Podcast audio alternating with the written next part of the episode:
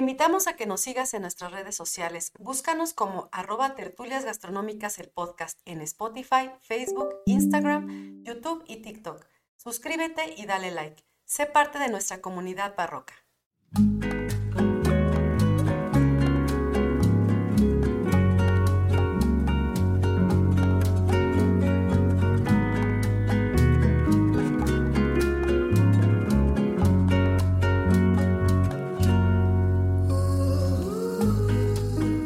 Hola a todos, bienvenidos a Tertulias Gastronómicas, un podcast donde platicamos de gastronomía, su entorno, significado, rituales, evolución y uno que otro chisme. Yo soy Viridiana Pantoja. ¿Qué pasó, perrito? ¿Y quién eres tú? ¿Y quién eres tú? Pásate, Rocket, ya vamos a iniciar. No, bueno, hoy sí tenemos, pero Mira. No lo voy a editar, así lo voy a subir. claro que sí, claro que sí. ¿Y tú, ¿Y tú quién eres entonces?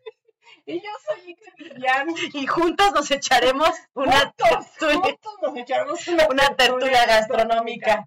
No, hombre, ahora sí iniciamos, mira, con todo, amiga, con todo. Es que pues no para saberlo, ¿verdad? Pero hace unos minutos teníamos aquí en medio a Rocket, estaba dormido y como lo quitamos, como que no le gustó. No le pareció al señor. No le pareció. Es correcto. Pero no me veía en la cámara. Tuvimos que moverlo. Mira, perrito. Pero bueno, así lo vamos a dejar para que vean lo que tenemos que pasar todos los días que grabamos. Es este, esto es pan de, de todos los días.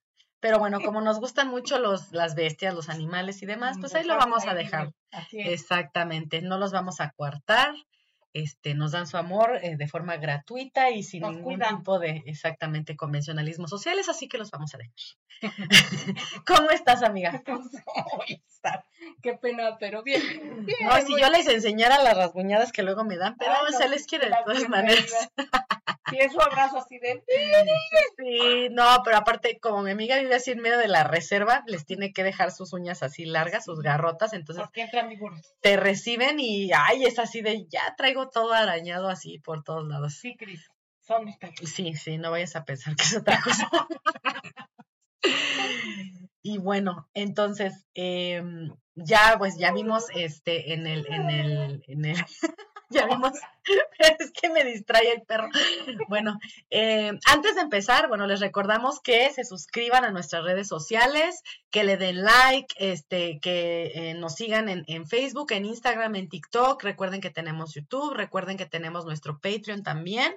Y bueno, es la manera en la que nosotros, bueno, podemos llegar a más personas. Entonces les encargamos mucho que este, nos compartan y demás para que nos sigan apoyando y que podamos eh, mantener este proyecto a futuro. Apóyenos con patrocinios para seguir armando las clases en línea. sí, porque ahí son clases en línea. De cada semana se toca, este, se busca una receta especial y la vemos paso a paso. Que tiene que ver con lo que vimos en el episodio de los viernes. Exactamente. Y bueno, amiga, eh, no te voy a preguntar qué vamos a ver hoy porque ya me tocó a mí hacer el flyer y entonces, eh, pues ustedes vieron el día miércoles que el tema del día de hoy tiene que ver con Italy. y estaba, estábamos platicando. Ya lo tengo aquí en mi cabeza. ¿eh? es que estábamos platicando y de repente pues, me empezó a pegar, ¿no? La, como una cancioncita y pues resulta que es la de Fígaro, ¿no? De este, de Pavarotti, de Luciano. Y bueno, íbamos a empezar, ¿no? Con esto, y ya nada más así como para meterlo, es, bueno, la ubica, ¿no? Es la la la la la la la la la y bueno, la nada más uno, un pedacito dice, es H il vivere, c'è vel piacere, per un barbiere, di qualità, di qualità, di qualità, di qualità. Ya como una hora. Fígaro, Fígaro, Fígaro, así, ¿verdad? Es que se, hasta revisar qué significa. Es que se, está buenísima. Es que se pega, se pega mucho. Sí, aparte es bien bonita la ópera he de reconocer que es, eh, a mí es un género que me fascina. Yo la adoro, la amo, tengo colección óperas, me fascinan. Eh, yo soy de las que hago aseo con ellas. Digo, también le meto otras, pero sí, este, me gustan mucho, mucho, mucho. O sea, tú no, tú no bailas con cumbia con la escoba. No, amiga. Yo tú estoy, le micrófono. Sí, amiga. Yo estoy así cantando. Digo, yo no canto, pero ni, ni, ni los buenos días, ni, ni el menú, nada. Yo tengo voz así aguardientosa de esas así feas y aparte cero este, entonación y tal, entonces... Sí, sí, sí, digo, lo, lo, de repente sí tratas como de tararearlas, pero muchas están en italiano, entonces yo al italiano nada más sé dos, tres palabritas, pero bueno, pues ahí se van pegando de repente, exacto. Pero bueno, en fin, entonces dejémonos de nimiedades y vamos a introducirnos en el tema. Sí. Bueno, pues el día de hoy les traigo un poco de historia de Italia, ¿no? No precisamente de, del país, sino de su cuestión culinaria. Claro. No, si no podríamos hablar aquí de cómo se crea y de todo esto. Que también es muy interesante. Les voy a dar otro tip también. Si quieren em, como conocer la historia de la creación de los países, de dónde viene y todo este rollo, escuchen a eh, una historiadora que se llama ¡Ah! se me fue el nombre, no puede ser. Se, llama Diana, pero no, no recuerdo el apellido. Bueno, ahorita se los, se los, este, me acuerdo y se los comento. Ella, este, exactamente, ella tiene eh, un, tiene varios episodios en YouTube y también tiene un podcast en Spotify, ya le voy a hacer comercial. Pero no importa, la verdad es que es muy buena. hay que apoyarnos entre los Muy buena.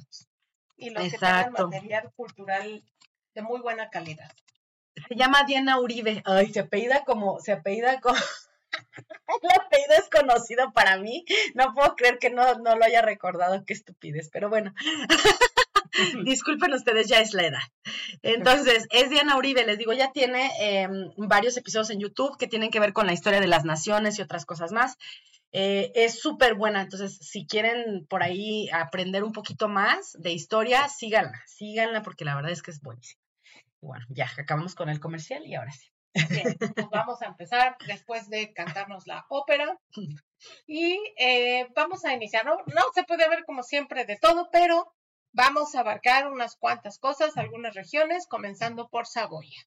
Ok. ¿Sale? Saboya se encuentra en la parte norte. En algunos momentos de su historia, pues fue territorio francés ahí está, está, ver la historia de Italia está difícil porque aparte está mm. súper grande el continente, bueno, el continente, el, el país, ¿no? Y se, y se y en algunos momentos fue de España, en unas partes, y otros momentos fue de Francia, y en otros tuvo la corona de los Habsburgo, entonces sí es medio Sí, de Chile, de mole y de pozole, así, como aquí en México también. Así es, y le ha tocado estar en ambos bandos en guerras y todo, entonces sí, sí Y ellos han tenido su propia historia súper pesada también.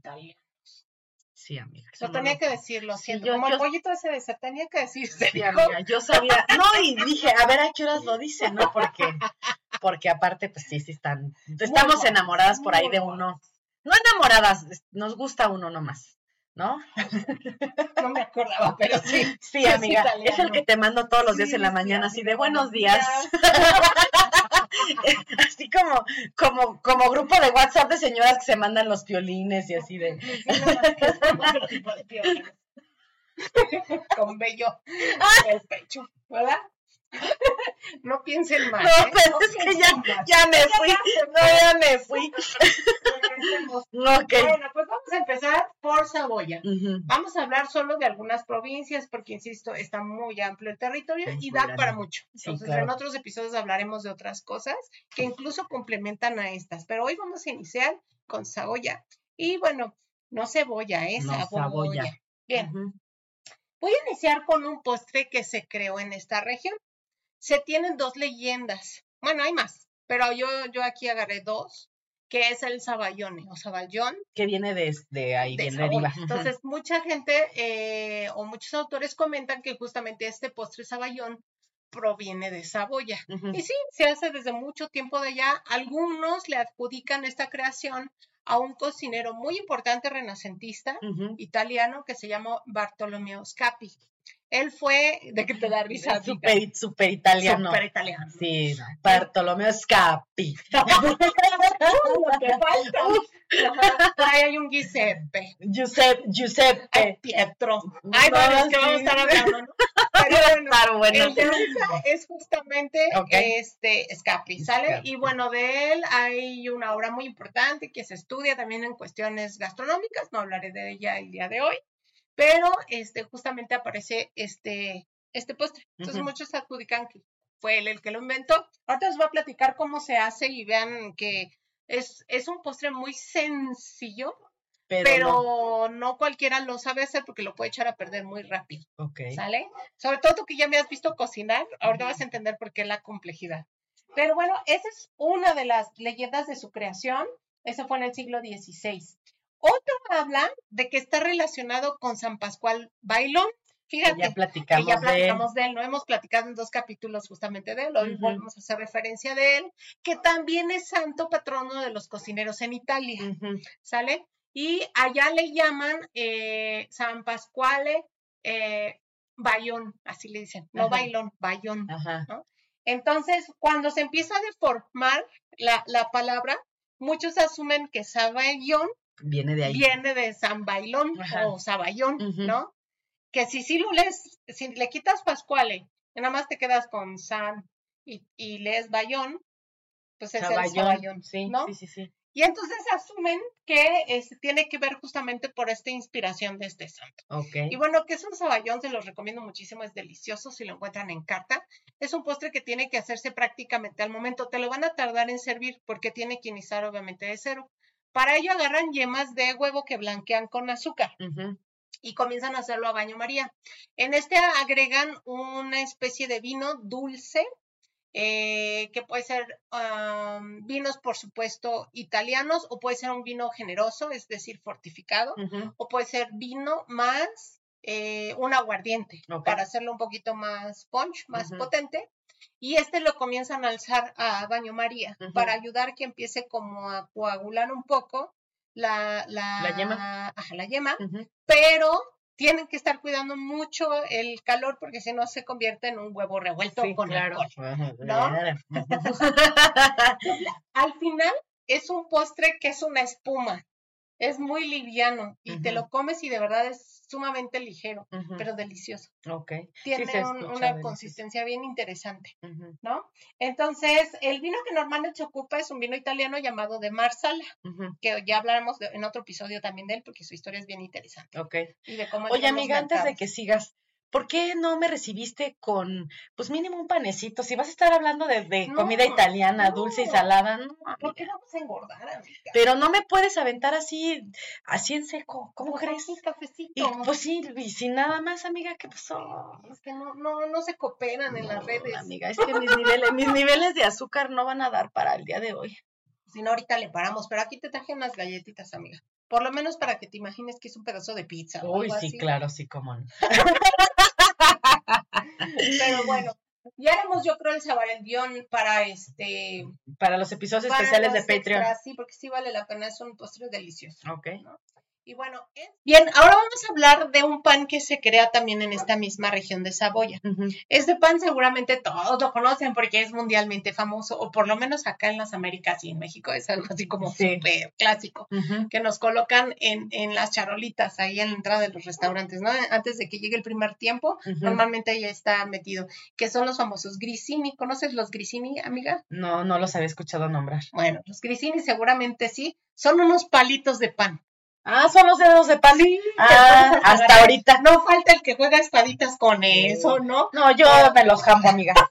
O sea, eh, todo lo que todo lo que llegue, todo lo que llegue a la mesa antes del plato principal y si tengo hambre y en mi familia así es, o sea, llámese totopos, bolillos, pan con mantequilla, lo que sea que nos pongan, se acaba antes de que llegue el plato. ok, pues haz de cuenta que eso se llaman grisín originalmente, ¿vale? Y estos se van a crear aquí en 1860 eh, Francia cede los territorios de Saboya y de Niza a lo que va a ser el territorio posteriormente italiano. Poquito tiempo después se corona Vittorio, em, eh, Vittorio Manuel Echacondo, ¿no? Ajá. O Secondo. Y o Víctor Manuel II. Víctor Manuel como rey eh, de Italia. y bueno, resulta que él tenía un tema eh, que le preocupaba. Más allá del tema político que estaba viviendo Italia y de la unificación y todo esto, él, su preocupación era el príncipe, su hijo, porque no comía. Y entonces el doctor había declarado ya que tenía problemas digestivos. ¿Sale? Y entonces, pues no hallaban que darle para que comiera el chavito porque no quería. Y de hecho, pues se sabe que muchos enfermos se les da pan y a veces hasta agua, ¿no? Para que puedan por lo menos comer eso en ausencia de otros. Para que no se mueran de hambre, sí. Pero el chavito ni eso. Ok. O sea, hasta el pan le caía mal.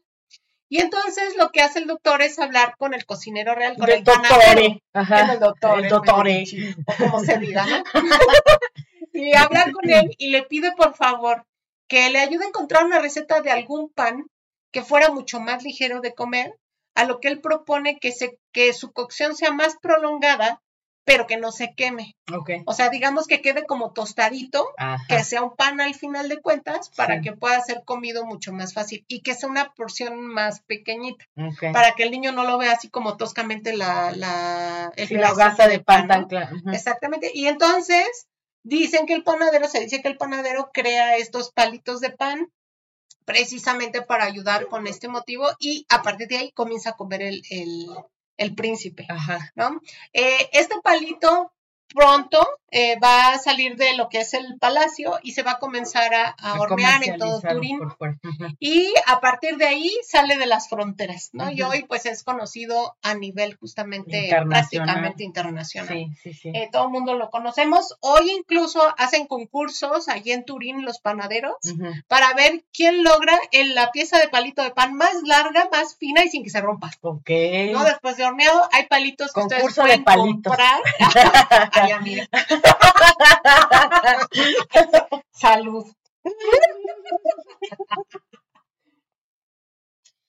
Pues sí, hay palitos que llegan a medir hasta 70 centímetros. Muchos se rompen en el intento, pero bueno, es lo interesante, ¿no? Que tengamos esta pieza de pan, porque no muchos lo, conocen como, o no lo ubican dentro de todos es como palitos, bueno, la mayoría de palitos de pan. Muchas personas, ajá, piensan que es justamente una galleta, ¿no? En vez de un pan, por eso se llama palito de pan. Ok.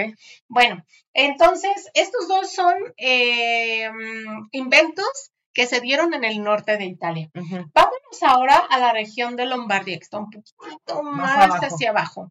Y vamos a, irnos a Milán. Aquí apareció un clásico que hoy... Milano. En Milán, sí. Es que, eh, bueno, según allá es Milano, no Milán. Bueno, sí, en italiano, ¿no? Bueno, ya ves que son, los italianos son muy de respetar. Claro, como nosotros, como hablamos el otro día, ¿no? De la gastronomía, claro, y, cómo se llama y todo. Pues nosotros también estamos muy orgullosos de nuestra gastronomía. Es, es como nosotros, ¿no? Cuando este vimos, ¿te acuerdas el video que vimos de la señora esta que hacía un pozole? Ay, no, no, la de la tortilla. Esa es otra. Pero la que hace el pozole y que le pone frijoles y le pone este chiles verdes. No, no, pero ella, este, o sea, hace unas, le pone creo que hasta pimiento morro así tiene una cosa muy extraña. Sí, así es muy raro. otro de la tortilla. me acuerdo que hay una cosa y medio extraña. No, si la, la, que, la que agarran la máquina de tortillas y la pones directo al fuego, eso es un sacrilegio. Pero también hay, por ejemplo, muchos videos donde como italianos reaccionando o que viven con, con, parejas que son latinoamericanas y que se graban así como la reacción del marido, ella va a hacer espagueti y se escucha cómo rompe la pasta hacia la mitad y el otro, ¡No, amor! Le grita, ¿qué estás haciendo? Le dice, ¿cómo estás? ¿No has visto también los, hay unos que me fascinan, me muero de la risa, de unas mamás mexicanas que viven en Estados Unidos y luego hasta se les salen los chascarrillos en inglés o las frases en inglés, pero que les ponen a probar golosinas a nivel internacional que llevan chile o algo que dice disque mexicano. Y entonces empiezan, ¿qué, qué, es esto? y hasta una pieza escupiendo así. me da un chorro de risa, ¿no? Esto no pica, No, no, no. Y por ejemplo, de, de, también hay otra chica, o hay varias personas que también se van a restaurantes italianos Y, lo hacen a propósito, ¿no? Le dicen al mesero así, oiga, ¿me puede traer katsu para la pizza? Y el mesero, ¿cuál? Así, ¿qué? Dice, no, dice, voy a llamar a la policía, le dice una, ¿no? O hay otro que está con el, con el, este, el café, pero que es el, este, mm, Em, ¿cómo se llama? Este, se me va el nombre. No, no, no, no, no, no, el que es súper este, cargado, el expreso, ajá. Y este, y le dice, y, ¿me traes agua, por favor? Y así le empieza a echar el agua y, y así él se le ve en la cara hacia el mesero, así de, sí, casi que se quiere picar los ojos, así de, no, le dice, ¿qué estás haciendo? Le dice, no, no, no, y le quita el café, así como de, lárgate de aquí, no vuelvas a regresar nunca más.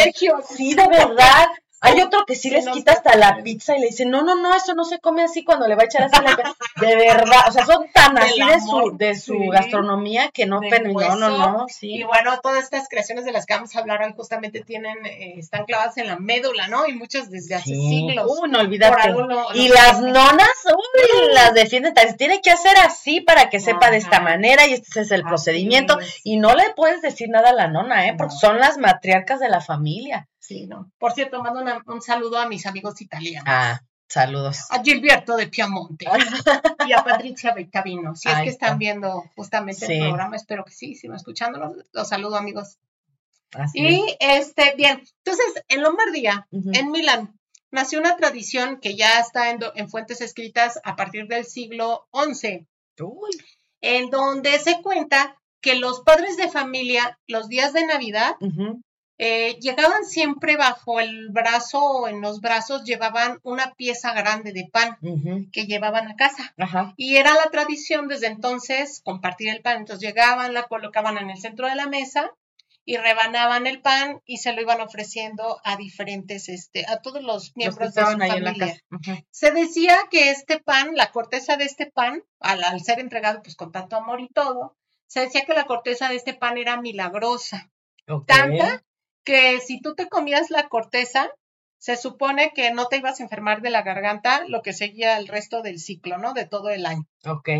Y si te la comías en diciembre, ni modo, en enero te lo volvías a comer porque ya se acabó. Ah, pues de hecho, de hecho, sí. Bueno, normalmente la, pieza de pan no, este, lo que hacían era quitarle la corteza, eso se me olvidó decir. Ah, okay. O sea, rebanaban la, la, pieza de pan y todos quitaban la corteza. Esa corteza se guardaba. Ah, ok. ¿sabe?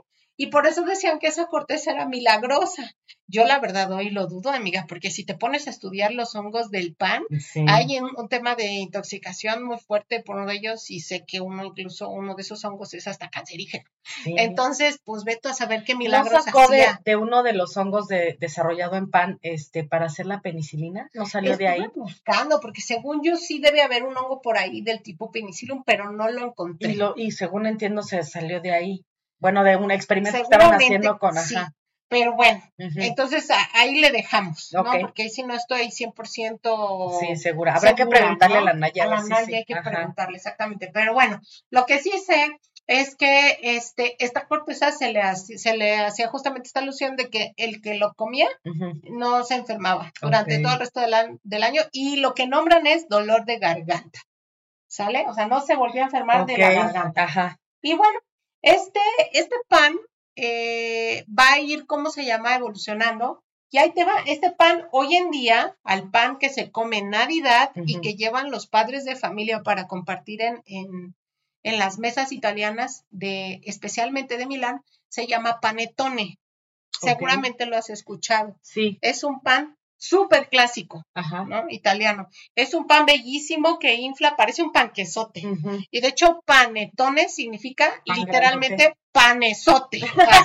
Así, como nosotros utilizamos los diminutivos, así ellos los aumentativos, pero con cariño. o sea, ¿no? Es como decir, ahí tenemos un zapesote, así es el panesote. Ok. Y entonces, bueno, el panetone para el siglo XV Está documentado también que Ludovico Sforza, que era... Ludovico.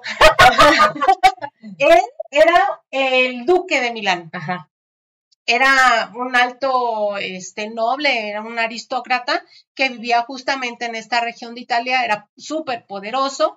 Él fue, por ejemplo, eh, él patrocinaba a Leonardo da Vinci. Ah, y hubo un tiempo en el que vivió incluso en, su casa, con él, en su casa, y fue también su maestresala.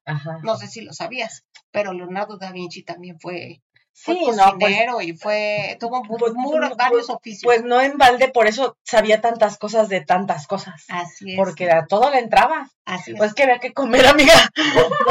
de arte no se vivía en un principio, sobre todo. Y la verdad es que sí lo quería muchísimo, a pesar de ser tan torpe en muchas cosas que realizó dentro de la cocina.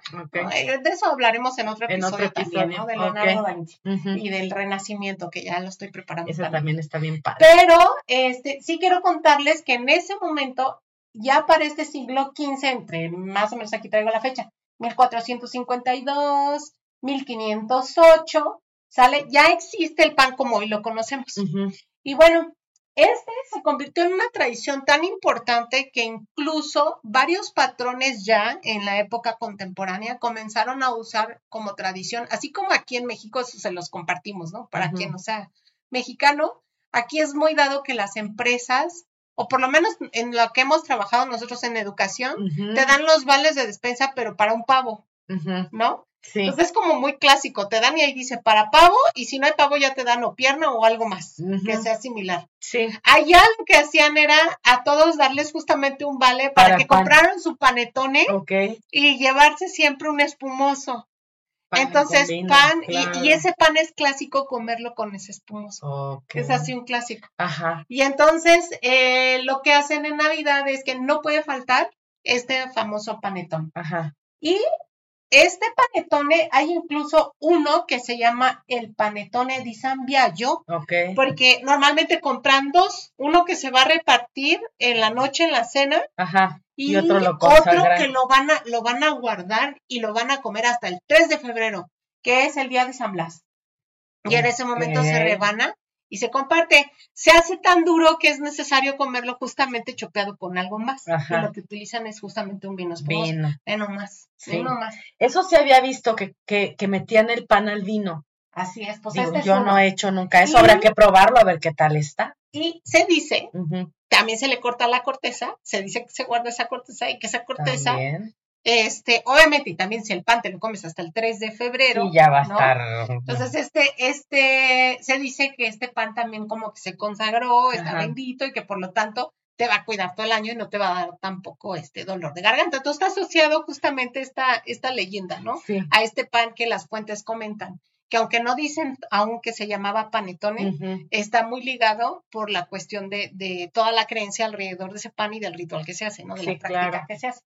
Entonces, el panetone se hace, es una, es harina, ¿no? Que se leuda con levadura, lleva agua, pero es dulce.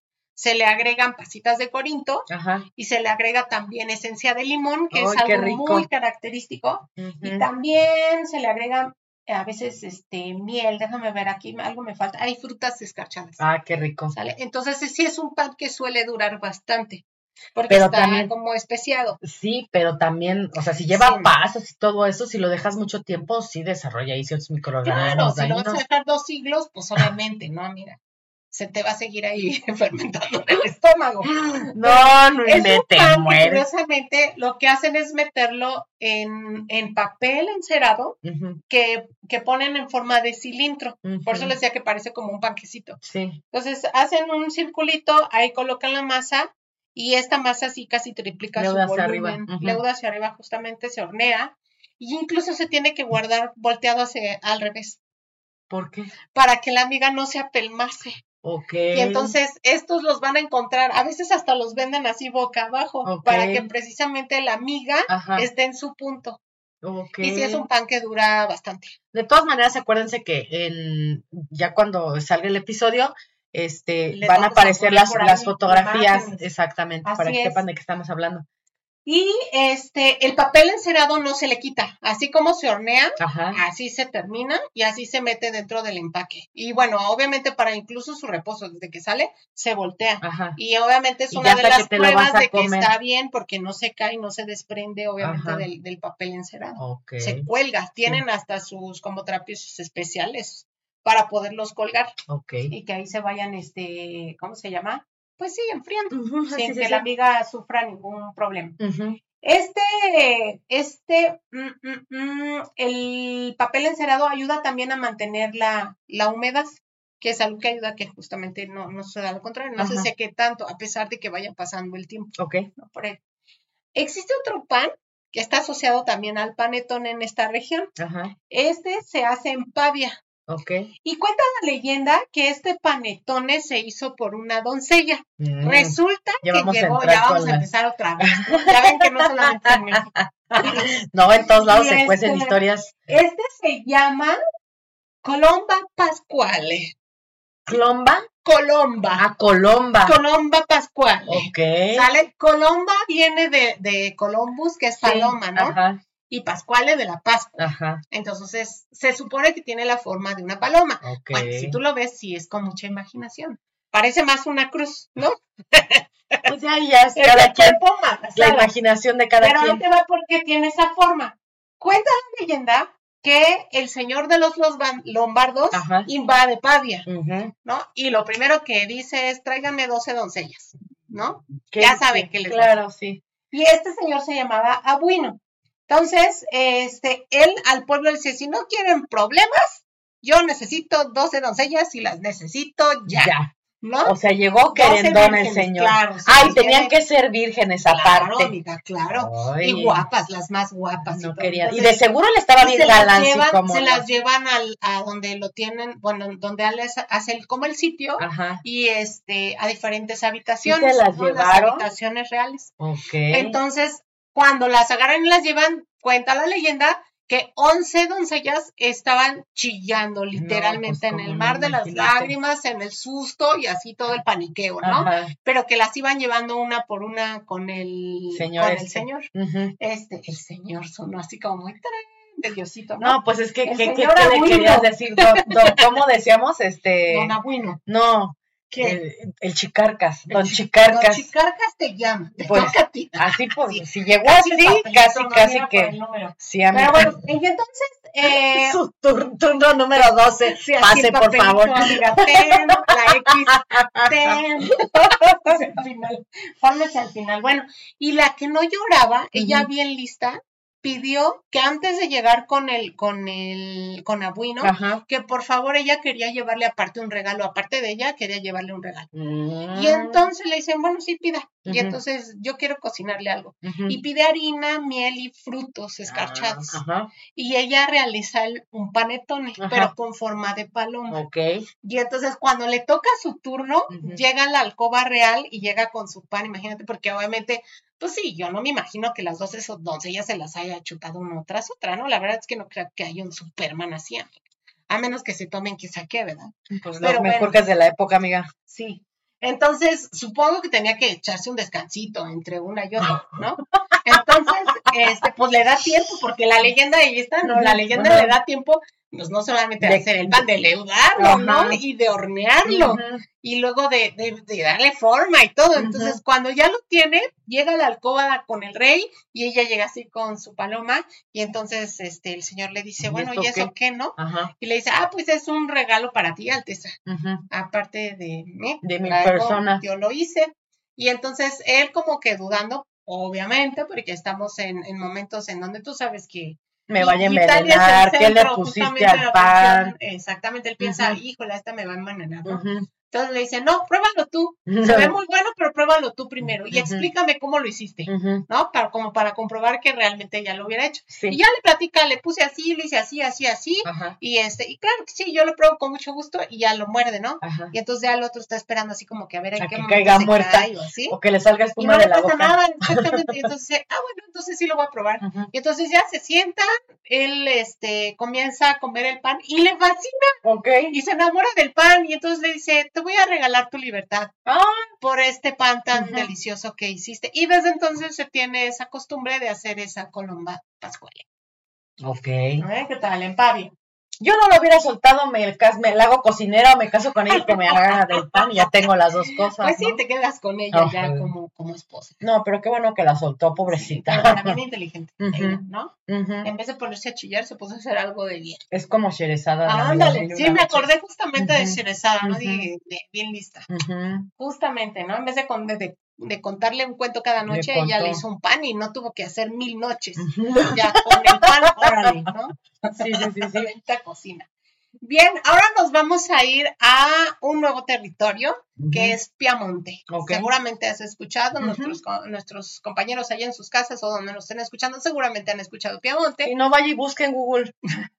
ya hasta con eso se puede buscar Piamonte todo. tiene muchísimos tesoros ahí escondidos culinarios, ¿no? En tema de vinos, pues es una región vinícola muy importante para Italia. Eh, tenemos al Barolo, ¿no? Barbaresco ahí, está el Chianti, pero también está el Tartufo Bianco, que es la, trufa blanca, que es la más preciada de todas las trufas. pero ya hablaremos en otro episodio de también, y eh, de los vinos también de regionales. Lo que es muy importante es que en esta sección de Piamonte, que está también al norte de Italia, existe un pueblito que se llama Alba. Y en Alba existe una fábrica todavía hoy mundialmente famosa y de un producto que estoy seguro que mucho, que el 80%, 90% de ustedes va a conocer y va a amar, no solo conocer. Yo no soy tan fan, van a decir, ¿no? Pero sí uno de los productos que fabrica justamente esta marca, ¿no? Y bueno, cuenta la leyenda que en esta ciudad, ciudad habitaron dos hermanos que fueron creciendo entre la Primera y Segunda Guerra Mundial. Cuando termina la Segunda Guerra Mundial, Italia queda como los demás países súper devastada, ¿no? Y pobre. Y entonces ellos mantienen un negocio familiar chiquitito que era una pastelería. El nombre de ellos es Giovanni y Pietro Ferrero. ¿Te suena Ferrero? Claro, amiga. A ver, ¿qué te suena? A chocolate. A chocolate, ah, es correcto.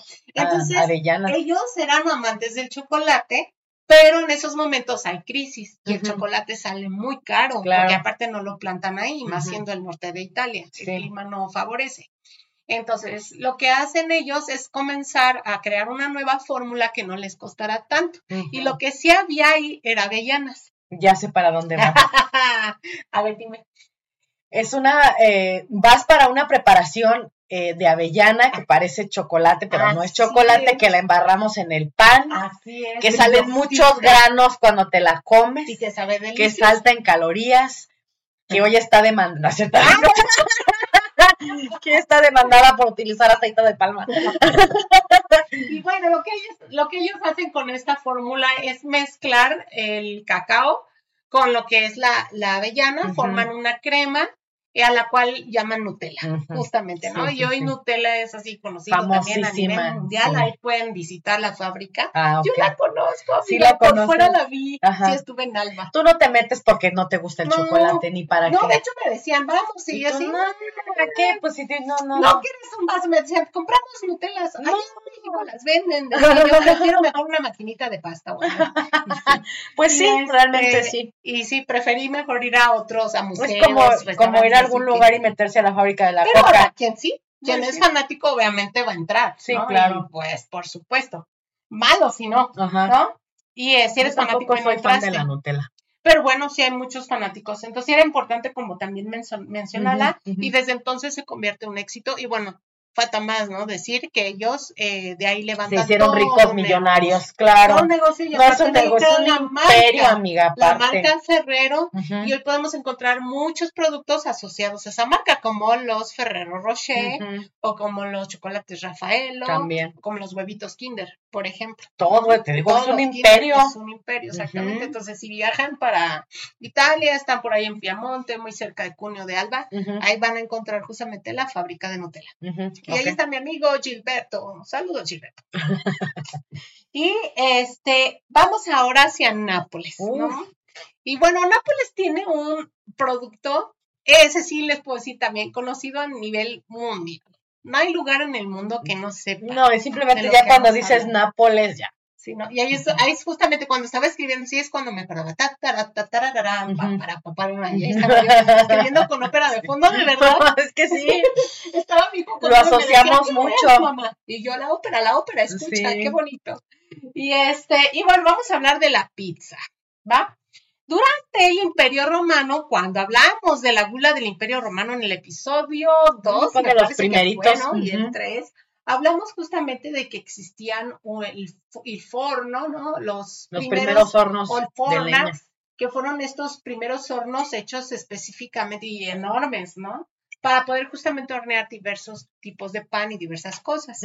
Entre ellos existió eh, un pan redondo que ellos llamaban, te digo, pisea, pisea, muy parecido a la focaccia. Ok.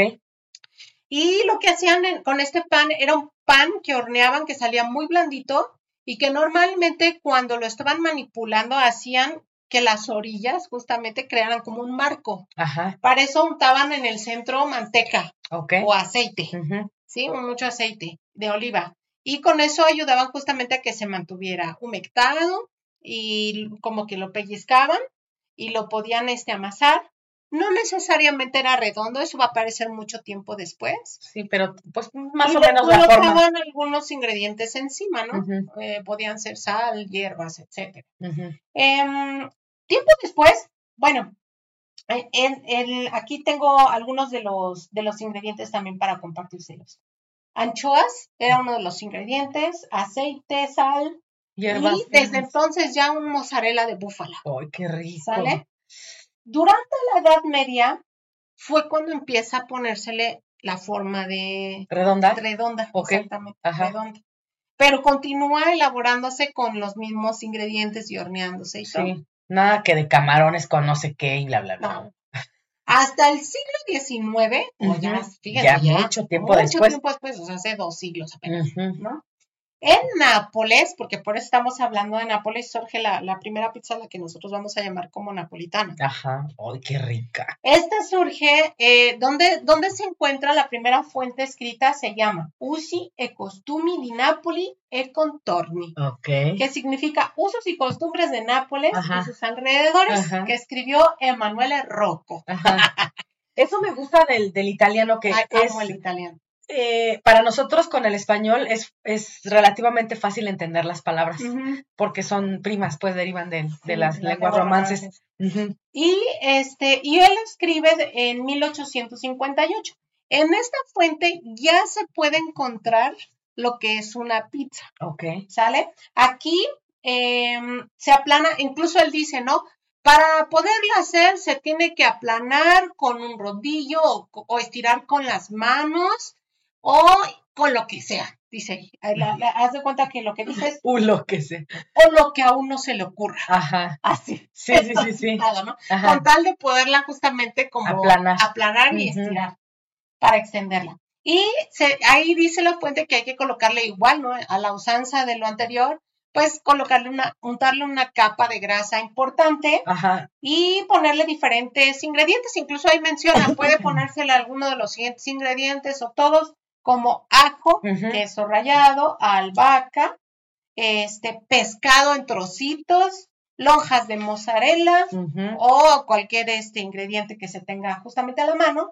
Y aparte él menciona que esta, esta, esta pizza se puede doblar, ¿no? A manera hoy de lo que conocemos aquí quesadilla, nos puede doblar por la mitad y este y doblar el, el, borde como una empanada Así es. O un que se llama calzone. Ah. Fíjate, ya desde el siglo XIX aparece y que se llama tanga. El calzone, que es una pizza. Se le llama pizza calzone. Ajá, ¿sale? Es un tipo de pizza. Ajá. Incluso él hace mención de los hornos pizzeros, ya como un horno especial que está creado específicamente para, hacer, este tipo de, preparaciones. preparaciones. ¿Y por qué? Porque, bueno, decía que él y las referencias que, comienzan a aparecer, que los hornos pizzeros eran una cosa muy interesante porque desprendían de ellos un, aroma como muy singular que hacía que cualquier persona que estuviera en Nápoles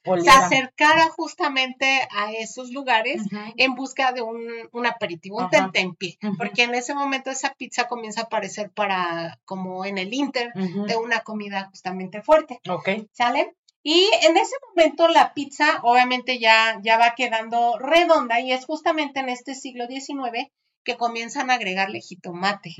Le agregan aceitunas negras y orégano. Que ya es cuando salió el jitomate de aquí de México. Exactamente, ya, llegó allá desde el siglo XVI, pero acuérdense que tardó todavía un rato, en, comerse, ¿no? En que se atrevieran a comerlo después de estarlo estudiando. Y esto provocará justamente el que la gente comience adaptar la pizza, o sea, al ingrediente que tuvieras ahí, a ocuparlo para empezar a crear eh, cosas, ¿no? Porque antes era como muy marcado que sí podía llevar y que no. o que no. Ajá. Y en este momento ya cuando ingresan el jitomate, las aceitunas, el orégano, ahora sí. Ahora comienzan ya esta cuestión de jugar con demás ingredientes y a partir de ahí, como era algo especial, ¿no? Algo, estamos hablando que, que esta pizza se hacía antes, ¿no? O esta especie como de focaccia que se hacía antes, pues se conocía en el Imperio Romano, especialmente en esta zona, ¿ok? ¿No? Pero en este momento esta pizza especial con jitomate, con aceitunas de orégano, solo lo podías encontrar en Nápoles. Y por eso le va a llamar, se le va a llamar la pizza napolitana. Ah, ok. ¿Sale? Y este, se va a empezar a poner tan de moda y van a oler tan ricos estos, eh, estos chimeneas. Ajá. que la gente no va a faltar, incluso comerciantes, gente que estuviera de visita en los lugares, pues o sea, ¿a qué huele, no? ¿Qué es esto? Es que huele delicioso, o sea, luego, luego se te hace aquí el hoyo en el estómago y quieres que, es que a salivar así como de... Sí, deliciosa. Sí, Y bueno, fíjense, cuenta entonces la leyenda que estando ahí los reyes, el rey Fernando I de Borbón con su esposa en el palacio, en estos momentos empezaban justamente a, a, surgir los primeros, las primeras pizzas napolitanas. Y entonces el olor era tan fuerte y se percibía hasta el palacio que el mismo rey va, como ahora sí que lo que decíamos de las caricaturas, las caricaturas así, ya sabes, ¿no? De la sí. rosa así del dedito. Que, lo, que, la, que, el humo del aroma te va trayendo. Así es que se supone que Fernando primero va oliendo, este, este, va percibiendo los olores hasta que llega a un horno pizzero, ah, ¿no? o sea, sí se fue siguiendo. Sí, fue siguiéndolo. Oye, majestad, no puede usted salir solo del castillo, quítate. y llega a un lugar con un, con un artesano, con un solo, que se llama Antonio Testa. Ok. ¿Sale? Y ahí la prueba y se enamora. Pero la reina no la No, y no Y bueno, este, la reina no, le hace fuchi, ¿no? Como que ella dice, no, esto no es, es comida de entonces esto no. Y pues él se le rompe el corazón, ¿no? Porque se enamora de la pizza y, y ¿qué creen que hace? Pues dicen, cuenta la leyenda que él de plano fue tan fanático de la pizza que de plano se disfrazaba y si para irse a comer. para irse a perder en las pizzerías y comer pizza. y bueno, es hasta su eh, heredero cuando se le hace justicia a la pizza, porque a partir de Fernando II de Borbón, ¿sale? Llega él, eh, justamente la noticia de esta pizza, y él no va a las afueras del palacio, lo que él hace es manda a traer en ese momento a un maestro pizzero al, al, palacio, lo invita, incluso lo invita como tema de entretenimiento, porque lo voy a invitar a los jardines para entretener a las damas de honor, ¿no? Y le dice, necesito que me hagas un show así de lo que haces con tu pasta, este, y nos crees ahí una pizza, ¿no? Y la comamos aquí, entonces, para que no haya problemas.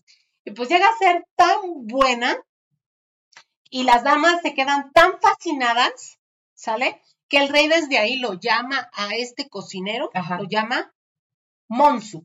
¿Y qué significa? Monsu es la deformación de la palabra monsieur. Ok.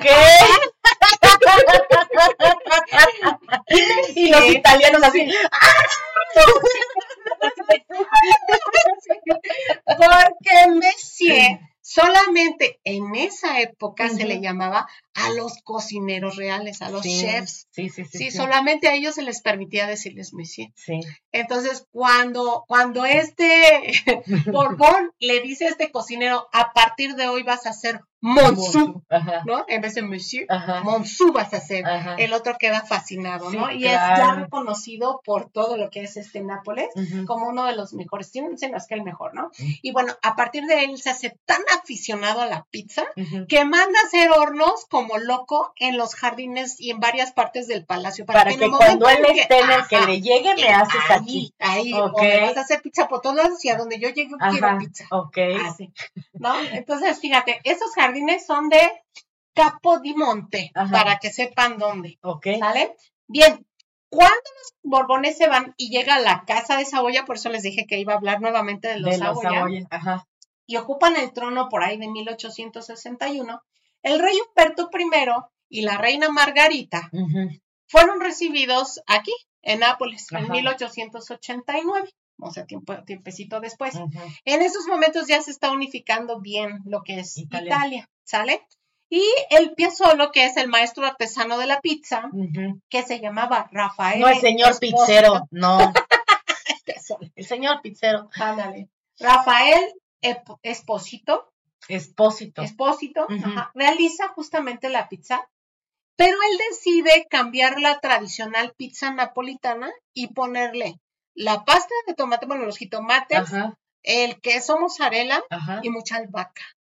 Y cuando llega justamente a los Reyes, Margarita, se enamora porque está recién creada justamente Italia y representa los colores de su bandera. Claro. Entonces, por eso se va a llamar. La ama tanto a esta pizza que a partir de ese momento se le va a llamar la pizza margarita. Se le va a conocer como la pizza, margarita. ¿no? Margarita. Sí, sí, sí. Eh, a finales del siglo XIX hubo mucha hambre en Italia, un poquito tiempo después. El campo va a sufrir de varias crisis, ¿no? De este, el, tema de los, los temporales y el tema de los fenómenos que van a existir naturales, va a haber sequías, etcétera, que no van a permitir eh, que crezca Italia uniformemente y van a tener mucha hambruna. Entonces, muchos italianos, entre ellos gente, por supuesto, de esta región, va a tener que emigrar a otros países, en Europa sobre todo, y muchos salen en embarcaciones por el sueño americano y viajan a, Estados, Unidos. Llegan justamente a lo que hoy es a la isla Ellis en Nueva York. Así, es.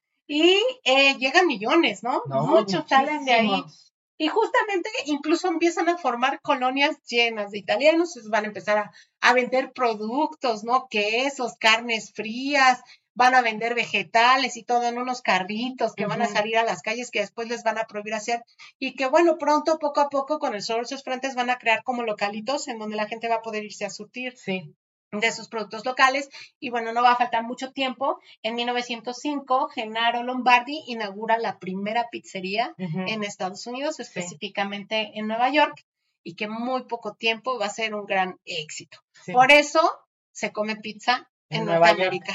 Y sobre todo en Nueva York. En Nueva York, exactamente. Y a partir de ahí, uh, se crea todo un imperio, ¿no? Porque a partir de ahí lo siguen otros italianos y comienzan a abrir nuevas tiendas. Y con su receta de, la mamá. Exactamente. Y de hecho, sí, la pizza de Nueva York es todavía de, y es muy delgadito, es muy delgadita, parecida más a la italiana, porque ya es que luego hay unas monstruosidades que son así de gruesas y tal. Sí, exacto. Cada Pero uno tiene la parece más. Y tiene muchas creaciones ya actuales. No, ya, ya, se de, chile, de mole y de pozole. Descendientes de, de italianos, justamente. Lo más chistoso es que les, estaba, les estoy hablando de 1905. Sí. En 1905, la, la pizza aún no llegaba a las afueras de, de Milán. Apenas estaba empezando y aquí ya estaba en Estados Unidos. Y aquí ya empezó en Estados Unidos, ¿no? Es hasta los 70 que llega a Roma. Imagínate. Mientras que en Estados Unidos no, ya, en los 70 ya había, ya había hasta empresas de este, Europa. no sé cuándo se crearía este, las más conocidas, pero ya empezaba a haber empresas multinacionales que la vendían. Sí, de hecho después nace la franquicia. ¿Cuál será la primera? ¿En qué año nacería? No tengo idea. Es que antes de las que conocemos aquí, por ejemplo, la, de, la, del juego de dominó, este, no sé cuántos años tenga, ni la otra, la caliente, tampoco. Para no decir nombre, marcas. Así se llama pizza caliente. qué buen nombre. Deberíamos de registrar sí, pizza, caliente. este, sí, pues ya tiene sus y antes de ellas hubo muchas otras. Sí. Y bueno, Hoy no se, hoy no se puede entender o no se puede hablar del fast food no, sin la, presencia de la pizza, ¿no? No, no, Y hoy tampoco la pizza, no va a dejar mentir, es mentir, está en los cinco continentes. O sea, todo el mundo la conoce. Porque aparte ya la puedes encontrar hasta congelada. Sí, claro. Que sabe horrible, pero, pero. Y ya, ah, ¿cuánto, cuánto ha evolucionado, como tú dices, de ser espesas, delgaditas, crujientes, que con orillas rellenas, ¿no? Incluso dulces ya las puedes encontrar, individuales, grandes, extra grandes, ¿no? Así del tamaño de la mesa. Que a la leña, la cazuela, el eterno, la eterna pelea de que si lleva piña o no. Ándale. Este, sí, porque si hay gente que, dice que es sacrilegio. no, ya aquí tenemos la, por ejemplo, la que lleva chorizo, jalapeños, tocino. O sea, eso ya es este ya muy, muy étnico de aquí, sí, ¿no? Frijoles, hay otra que también le ponen frijoles. Exacto, la cochinita pipi, la que probamos de barbacoa. Ah, de barbacoa, sí es cierto. No, pero digo, por allá se puede, se puede hacer de lo que quieras, sí, de lo que quieras. Es un platillo que ha sido adaptable a eh, cada país. A cada país, a cada región, a cada lugar, incluso a cada la cena, ¿no? Sí. Que tú lo puedes hacer en tu casa con lo, que, tengas. Ajá. ¿No? Y ahora hasta, hasta con tortilla de harina las hacemos. Con pan de pita. Con pan de pita. Entonces, fíjate, es, es, un, es un platillo, la verdad, muy noble. Y con pan de pita y chorizo, ¿no? la torta de pita de Navidad estaba bien buena. Vean el Patreon, es lo que les digo. Estuvo estaba deliciosa, esa torta de Navidad. Miren, nada más para que, para que se animen a, meterse a Patreon. Esa torta lleva chorizo, almendras y. ¿Pasitas? No, pero el, otro, el principal. Sardinas. Cuando mi amiga estaba preparando el mise en place, yo, ¿qué, ¿qué diablos es eso? O sea, digo, ya lo habíamos leído en, en este. Ya lo habíamos leído en el libro de cómo va para chocolate pero es muy diferente cuando lo estás leyendo a cuando estás viendo el mise en place. Y a mí, por ejemplo, yo soy mucho de, de, aromas, ¿no? Entonces, el aroma pescado para mí, pues, no es muy... Sí, es singular, es penetrante, no, no, pero, pero, hay personas a las que les gusta mucho, a mí en lo personal no me gusta. Y no a todo el mundo le gustan las sardinas, esa, es, la, otra. es la otra que te decía yo, guácala, como sardinas, que no sé qué. Bueno, termina de hacer la preparación, me da cilantro, también le pusiste, ¿verdad? Y le puse lo de las rajitas, pero mejor véanlo, véanlo. Entonces me pone así el plato y yo, ándale, amiga, no sé qué, y yo, mm, así un poquito como con cierta resquemor, porque la verdad, yo decía, pues, ¿qué, qué, qué me vas a ver? Bolillo con chorizo, pero con sardina, pero con almendras, pero con nueces, pero con este, o sea, cosas bien raras en combinación. Cuando yo le di el primer bocado, o la primera mordida, así como ratatouille, empecé a ver así colores en mi mente, así de, ay, esto, pero con esto, pero con esto.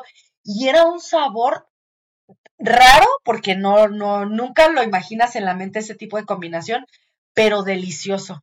Estábamos grabando otra cosa y me habla y yo ni le podía contestar porque ya traía así toda la boca llena ah, de. me pidió una para llevar. Ah, sí. Yo sí, de me haces mi tacate, por favor. Muy rica. Entonces, vean, métanse a Patreon para que vean lo que hacemos. Sí, vale la pena. Sí, sí, sí. La verdad, y nos apoyan. Sí, no, y aprenden, aprenden, la verdad. Sí. Y sí, Sí, son muy buenas, son recetas muy escogidas, este, ya calibradas, ya y el paso a paso para que, para que ustedes puedan justamente realizarlo en casa. No, y es como para salirte también de la rutina de hacer siempre lo mismo de comer. Porque luego Anímense, inviten al novio, a la novia, cocinen juntos no hagan recetas juntos o a los hijos para mantenerlos ahí entretenidos y que también aprendan a cocinar. De hecho, tenemos algunas recetas que sí se pueden hacer con niños, que hasta lo comentamos en el video. Así es. Muy bien. bueno, Así como la pizza margarita nació y tiene su historia, y la napolitana. la napolitana. También existe una tercera pizza que este, tiene justamente historia, que es esta la marinara, mm. ¿sale? Pero surge su nombre porque va a ser una pizza que, que, van a comer los marineros porque no había nada más, o sea, para llenarse el estómago. No porque llevara todo este repertorio de, de, de, productos del mar que hoy le meten, ¿no? No. Va a ser hasta mucho tiempo después si comienzan a meterle productos como mejillones o almejas, ¿no? En un inicio era muy básica. De hecho, ni siquiera llevaba jitomate, ¿no? Así el aceite, el queso y lo que hubiera así, exactamente, y así se lo comían. Y hierro, así se acabó. Es todo, ¿no? Pero, pero se le va a llamar marinera porque va a acompañar a los marineros. Sí. Va a ser como, como una de sus, de sus comidas. Ajá. Y bueno, hasta ahorita, ¿cómo vamos? ¿Cómo te sientes, amiga? Ya tengo ¿Ya tienes hambre? ¿Quieres una pizza? Ya voy a pedir ahorita. bueno, pues voy a cerrar con broche de oro, ¿verdad? Vamos a hablar de los últimos productos. Esta vez vamos a viajar hacia Venecia, ¿sale? Y en Venecia o en la región de Veneto, como ellos le, le llaman ¿Sale? va a aparecer una historia bien interesante. En Venecia existe un bar que hoy tiene sucursales en prácticamente todos los lugares fifís del mundo, que se llama Harry's Bar. No sé si lo has escuchado. Sí. por supuesto, porque Chris lo has escuchado. Sí. ¿No? Bueno, ¿qué conoces de Harry's Bar, amiga? Ay, amiga, pues nada más tiene, tiene un este, tiene una un cóctel, estrella. Sí. Ah, bueno, pues te voy a platicar justamente cómo nació ese cóctel que se inspiró, ¿vale? Bueno, en 1930 se crea el negocio llamado Harry's Bar. Harry les voy a platicar que fue un joven estadounidense que viaja con una de sus tías eh, de vacaciones y el amante de su tía. Y no iba a ser porque iba a decir Harry, la tía y el amante, pero no, iban a decir de quién. De quién, de, quién de, las tías. Ajá, sí, sí. Entonces, sí se me eh, hacía nombre Harry en, en, este, en Italia. Sí, muy raro, pues, ¿qué onda? Muy raro. Sí. Al ser más este, una cultura también cerrada. Sí. Este, entonces viajan, están de vacaciones ahí. En algunas fuentes leí que era por un tema también, em, no sé cuál de, de ellos, si el amante o la tía, tenía principios de alcoholismo. Entonces, cuando viajan y se van de vacaciones, se van dos meses a Venecia. Y en vez de estarse paseando, ¿no? Y conociendo que los museos y que... Se fueron a probar el alcohol. Sí, no salían del bar del hotel, ¿no? Por lo menos visitaban este bar dos, tres veces al día. Qué padre, ¿no? O sea, vas a Venecia a pistear. Y de repente iban a caminar a la plaza de San Marcos y regresaban, ¿no? Y ya.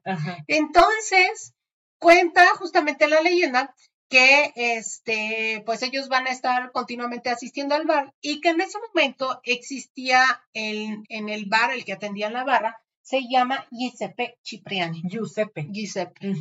Giuseppe. Giuseppe Cipriani. Era, el bartender. Entonces, pues diario los estuvo atendiendo durante dos meses. y de repente, de ellos. De repente, pues eran sus mejores clientes. Claro. Entonces, de repente, eh, pues obviamente Cipriani se da cuenta que dejan de asistir de día para otro, ¿no? y él dice, pasa algo. Eh, y, pero, pero pasa una cosa muy chistosa, porque los que dejan de asistir es la tía y el amante, pero y Harry sigue viendo a Harry, pero de repente ya Harry empieza como que cada vez ir menos, y lo empieza a ver distinto. Entonces él se pregunta, ¿qué le pasará a mi mejor cliente, no? Me voy, a, me voy a buscarlo porque ya lleva varios días sin... aparte el oficio de bartender y, y los peluqueros o peluqueras se sabe la vida y obra de, sus clientes, ¿eh? Sí, claro. claro. Ahí vamos, amiga, es nuestra sí, terapia. la terapia, exactamente. ¿Por qué será? pues te dan pues, en lo que te están haciendo ahí todo también. Y bueno, entonces eh, cuenta justamente la leyenda que Harry tiene una pelea con la tía y mm. con el amante y la tía y el amante de un día para otro se largan y lo dejan solo con las cuentas. No pagan algunas, o sea, pagan unas cuentas, pero lo dejan con muchas otras sin pagar y él sin un peso. Porque él iba invitado por ellos. Sí, claro. Y pues él siendo un chavito. Entonces imagínate, ¿Y solo, sin este, dinero, ¿no? que no sabes hablar otro idioma y luego sin dinero. Sí. Y entonces eh, el bartender lo busca, Giuseppe, y lo encuentra y ya platica con él y le da tanta lástima al chavito que le dice, mira, te voy a ayudar. Yo tengo unos ahorros, he estado ahorrando toda mi vida porque mi sueño es poner un bar, pero te voy a ayudar porque si no nunca vas a llegar a tu a tu país de regreso. Sí, te vas a quedar aquí. Pues sacó sus ahorros y se los dio al chavillo. Ah. El chavillo con esos ahorros pagó las deudas de las facturas que estaban de hoteles, de comidas, de todo, del alcohol, de todo y este y logra con eso eh, bueno este chavo pues prácticamente así lo encamina y va y no le compra su boleto de regreso a Estados, Unidos. y ya. Y entonces pues no de esas, de esas personas amiga. tiempo después años después regresa Harry a Venecia a buscarlo y le dice ya regresé y traigo ten dólares tu dinero ten tu dinero gracias por prestármelo gracias por ayudarme y traigo aparte este otro dinero para que, pongamos un bar. Y entonces él le dice, va. Sea, en ese momento. No, pues de tarugo le dices que no. Sí es, y le dice, y le vamos a poner Harry en tu honor. Un italiano diciendo eso me decía, ¿eh? No, pero, pero si ya te, o sea, para empezar te pago, que eso está bien difícil, porque si ya no lo vuelves a ver, olvídate ese dinero. Él yo creo que sabía que ese dinero no le iba a regresar nunca, exactamente y sin embargo se lo dio. Una buena alma todavía que te da para que tú pongas, aparte de eso, es como que haz de cuenta como que le prestó pero con réditos, amiga, le regresó con sin exactamente. Sí, sí, sí, y bueno, bueno, es una historia bonita, ¿no? En este caso. Entonces los dos colocan un bar que se llama Harris Bar por eso se llama así. Y esa sucursal hoy está en todo el mundo, hay varias sucursales, perdón. Sí, se hizo como. La casa madre está justamente ahí. Entonces lo que hacen es la esposa de, de Gisette empieza a buscar un lugar y eh, una de las instrucciones que le da justamente él es que esté lejos de los turistas. No quiere turismo. Lo que él quiere es que la gente que llegue sepa que lo que va a probar es de calidad. Okay. O sea, no quiere que le estén regateando ni que le armen relajo en su bar, sino que realmente disfruten el que entre en ese lugar y encuentran en un callejoncito este el que no daba estaba lejos de la plaza de San Marcos y que aparte de esos, de recovecos donde solo la gente que vive en ese lugar lo conoce. Exactamente. Y era una bodega. Y entonces así la rentan y así inician con ese, con ese proyecto. Y bueno, hoy es uno de los bares más importantes que existen en el mundo, ¿no? Que son de los que hay que. Que acabó siendo turístico. Acabó siendo turístico. Y bueno, aquí les voy a platicar que, que, en su momento, y todavía hoy no, pero en su momento cuando abre, poco tiempo, pero muy poquito tiempo después, comienza a hacerse tan famoso con su excelente servicio y propuesta que mucha gente lo empieza a visitar. Entre ellos, por ejemplo, estuvo ahí Ernest Hemingway. Estuvo. Ese Hemingway se anduvo paseando por todos los bares del mundo. Hasta Cuba, ya ves que sí, Cuba. hace cuánto tiempo. Sí, sí, sí, sí, La familia Rothschild, de los Rothschild estuvieron también. Aristóteles María Callas, Charles Chaplin, el rey Alfonso XIII, la reina Guillermina de los Países Bajos, em, el rey Pablo de Grecia y por supuesto la princesa Diana y el rey, rey Carlos III. Ah, Son dentro de los de algunos, porque no anoté todos. Diana fue con Carlos cuando estaba casada en ese momento estaba con él. Entonces, fueron como pareja y conocieron este lugar y ahí es el, el, el lugar que, que por excelencia mucha gente poderosa pues tiene que conocer, ¿no? Ahorita voy a cerrar justamente con una cita, pero les voy a platicar antes. Eh, ahí se han creado muchas cosas y bien importantes para la historia culinaria. Voy a hablar de dos y de esas dos, una, dos derivaciones, ¿sale? lo primero que se crea es el cóctel Bellini. el, el, cóctel Bellini es conocido mundialmente, se puede reproducir a nivel mundial y este lo va a crear justamente Giovanni no, Giuseppe, Giuseppe. Giuseppe, perdón, en 1948, en honor al pintor veneciano Giovanni Bellini del siglo XV. Pues los melocotones, el, el, ahorita les voy a platicar cómo se hace el cóctel, pero lleva un puré de melocotones blancos aparte, no cualquier melocotón. El melocotón blanco era el predilecto de Giovanni Bellini. Ajá. Y él como que siempre deseaba inmortalizar ese aroma para que pudiera disfrutarlo todo el año, pero pues no se podía porque era una fruta como muy local y muy de temporada. Y entonces lo que se le ocurre justamente a Giuseppe es hacer el puré y congelarlo y utilizar la pulpa congelada eh, para poderlo estar este, disfrutando. Porque él empieza, él empieza así como, ¿cómo le haré? ¿Cómo le haré para que de verdad esto pueda reproducirse todo el año, porque tenga que ver con bebidas, porque es lo mío? Sí. Y entonces decide hacerlo puré, lo congela y con el puré agregarle un prosecco. El prosecco también es un producto italiano, es denominación de origen, es de la región de Venecia y es un vino espumoso seco o extra seco, depende para qué lo quieras ocupar. En este caso, él lo ocupa para combinarlo precisamente con pulpa de distintas frutas y llamarlos de manera distinta. Uy, sabes, delicioso. Frío, frío, helado. Entonces, imagínense, el puré congelado del melocotón más el prosecco helado, lo mezclan y esa es la famosa este, bebida Bellini. Hasta se me antojó, amiga. Sí, amiga, se me hizo agua en la boca. Y bueno, entonces así inmortaliza justamente al pintor veneciano. Con la misma fórmula, ya una vez que funciona, él crea el tiziano, que también es uno de los de las bebidas predilectas de ese, de ese lugar. ¿De qué te ríes? No, de nada, amiga. No, no, no, es chisme local nada más. ok, bueno, el tiziano lleva mosto de uvas negras, igual así como hechas puré, ¿no? Y frías heladas a las cuales se les añade también prosecco, se mezcla y ese es el tiziano. Es la variante. Es la variante. Y con la misma fórmula, pero cambiando el puré esta vez por fresas, se le llama rozzini. ¿Sale? Entonces son tres bebidas muy particulares. Es la triada, pero la más importante, porque es la que origina justamente la, la fórmula, es el Bellini. Ok.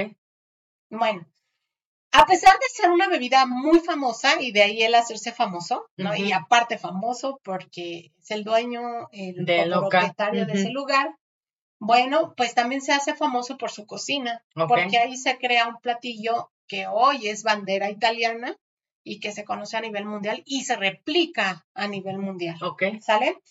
Resulta que en 1950, o sea, estamos hablando dos, unos poquitos años después, ¿no? Dos años después de la creación del Bellini. Ajá. frecuentaba el bar una condesa de la aristocracia veneciana que tenía anemia, que fue declarada anémica. Ella se llamaba Amalia Nani Mochenico. Así se llama, este, o así se dice.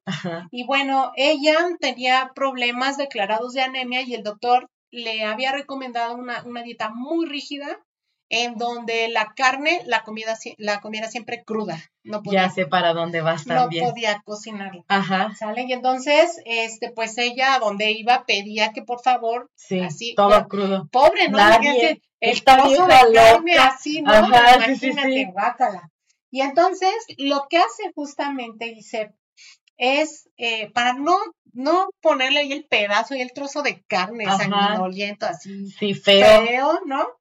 Lo que hace él se le ocurre es cortar el filete de, de, de, la ternera, se lo ocupa ternera, súper delgadito, colocarlo en un plato y marinarlo con, ahorita les digo, con salsa Worcestershire, de la que hablaremos en otro episodio también, con mayonesa, jugo de limón, leche, sal, pimienta blanca. Y este, por el color rojo brillante que tenía, a él se le ocurre ahorita les voy a decir cómo se llama, pero él trata de asociar sus invenciones siempre con algo. Ya vieron que el Bellini lo asocia justamente con un pintor. Él ama tanto su patria, Italia y más Venecia, entonces siempre trata como que de buscar el tema de la atmósfera veneciana.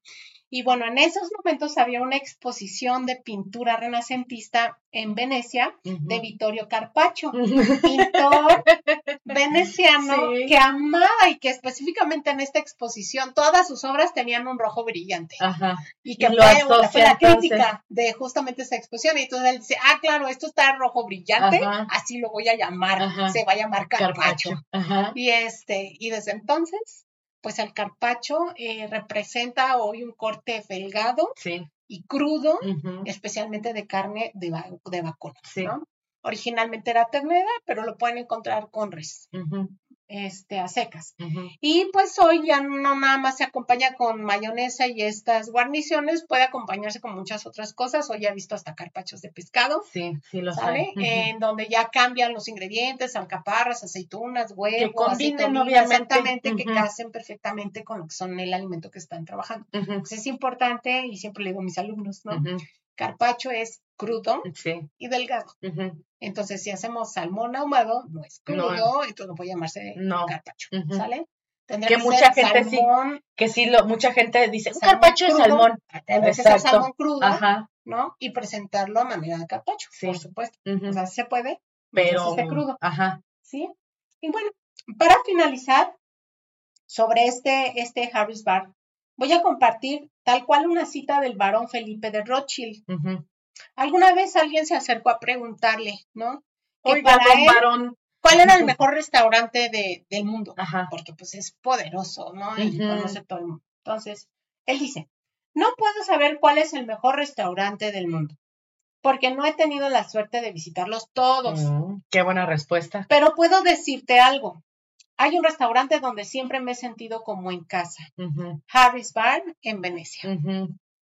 Y bueno, Harris Bar, por lo tanto, hoy, después de pasar, este, porque después de la muerte de, de Giuseppe, él, él hereda su negocio a su hijo que tenía un alma muy parecida a la de Harry. Ajá. Eh, y estudia, él estudia para ser abogado, pero en sus tiempos libres, a petición de su papá, apoyaba en el restaurante y creció en, dentro de lo que fue primero el bar y luego, se convirtió en el restaurante.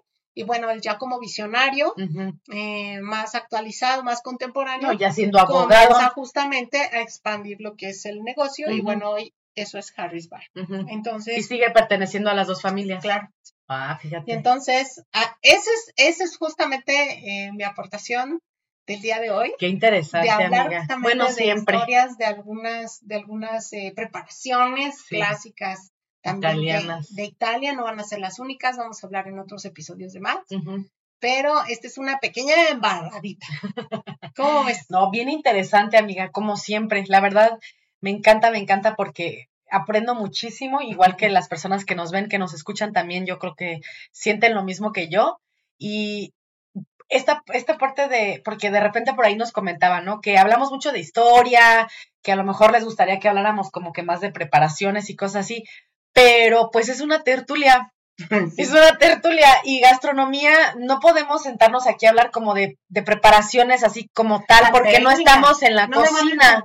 No, y aparte no estamos en la cocina, no estamos haciendo, esta no es un podcast de, de, de, recetas, exactamente, esa, ah, para eso hay otros, ¿no?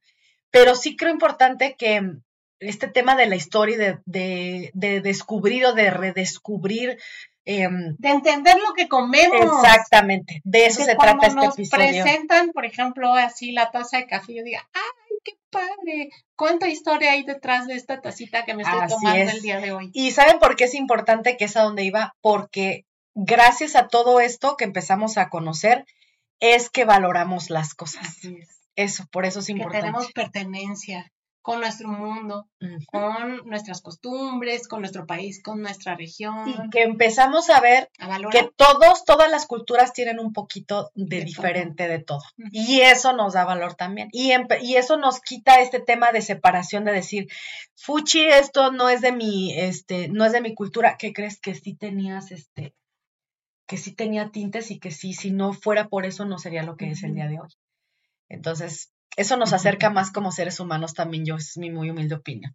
Claro, y bueno, somos amantes de la cultura también, promovemos mucho, el este, fomentamos mucho el conocer, el saber. Exactamente. Esperemos que les haya gustado, solo una pizca, una embarradita. No, y todavía lo que nos falta. Que sigan ustedes aprendiendo más, que sigan buscando. Recuerden que en nuestra página de Facebook y en Instagram colocamos el material adicional, acceso libre para todos los que están justamente metidos en nuestros canales, para que puedan ir viendo, no escuchando el programa si es que lo escuchan o ver en su caso, verlo, escucharlo, pero también meterse en la página para que vayan disfrutando del contenido adicional, aparte de lo que va saliendo aquí, ¿no? En, y la, bibliografía también está ahí pegada. Y eso, si quieren eh, ahondar un poquito más, lo pueden hacer visitando la bibliografía. Así es. Muy bien, pues muchísimas gracias, amiga, por otra semana más de Sapiencia. Eh, como siempre, nos pasamos de la hora. no lo podemos evitar. Exactamente. Y bueno, les agradecemos mucho que se queden con nosotros pasada la hora. Les recordamos que por favor se suscriban a nuestras redes sociales. Recuerden que estamos en Facebook, Instagram, YouTube, eh, tenemos em, TikTok y tenemos pues, nuestro Patreon. Les agradecemos muchísimo nuevamente y nos vemos la próxima semana. Nos vemos la próxima semana. Adiós.